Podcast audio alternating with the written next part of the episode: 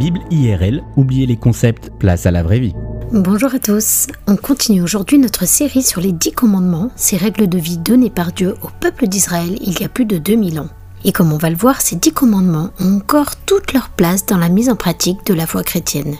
Nous avons déjà parlé du premier commandement qui dit Tu n'adoreras pas d'autre Dieu que moi, et du deuxième, directement lié au premier, Tu ne fabriqueras pas de représentation, ni te prosterneras devant de faux dieux.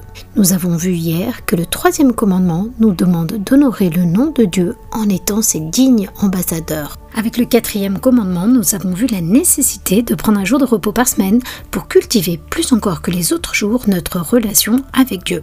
Et aujourd'hui, on s'intéresse au cinquième commandement qui se trouve dans le livre de l'Exode au chapitre 20 et au verset 12 et qui nous dit Honore ton père et ta mère afin de jouir d'une longue vie dans le pays que moi, le Seigneur ton Dieu, je te donne un commandement qui prend toute sa valeur dans le monde de l'Antiquité, alors que la notion de retraite, d'assurance sociale et d'établissement de soins pour les personnes dépendantes est inexistante. Il faut se rappeler qu'à cette époque, les lunettes, les appareils auditifs, les prothèses en tout genre, les fauteuils roulants n'avaient pas encore été inventés et qu'on pouvait se retrouver rapidement en situation de handicap avec une simple myopie.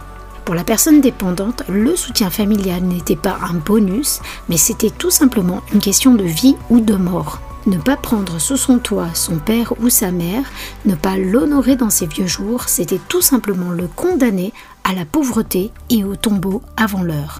Notre style de vie est évidemment très différent aujourd'hui, mais est-ce que cela veut dire pour autant que dans nos sociétés modernes, nous sommes exempts devant Dieu de tout devoir vis-à-vis -vis de nos parents vieillissants? Certainement pas.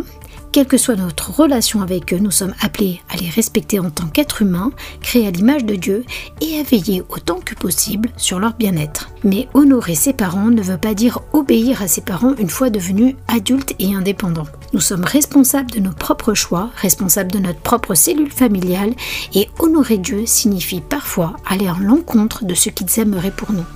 Soulignons aussi que certains parents peuvent être toxiques et il est nécessaire de savoir mettre des distances avec eux pour votre bien, pour vous-même, pour celui de votre famille lorsque le dialogue n'est plus possible et que la prière est la seule réponse aux provocations.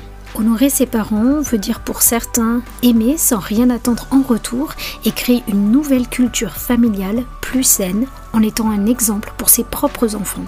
En tout état de cause, un jour il sera trop tard pour dire merci à nos parents, pour se réconcilier avec eux ou bien en profiter. Alors utilisez ce temps que Dieu vous donne à bon escient.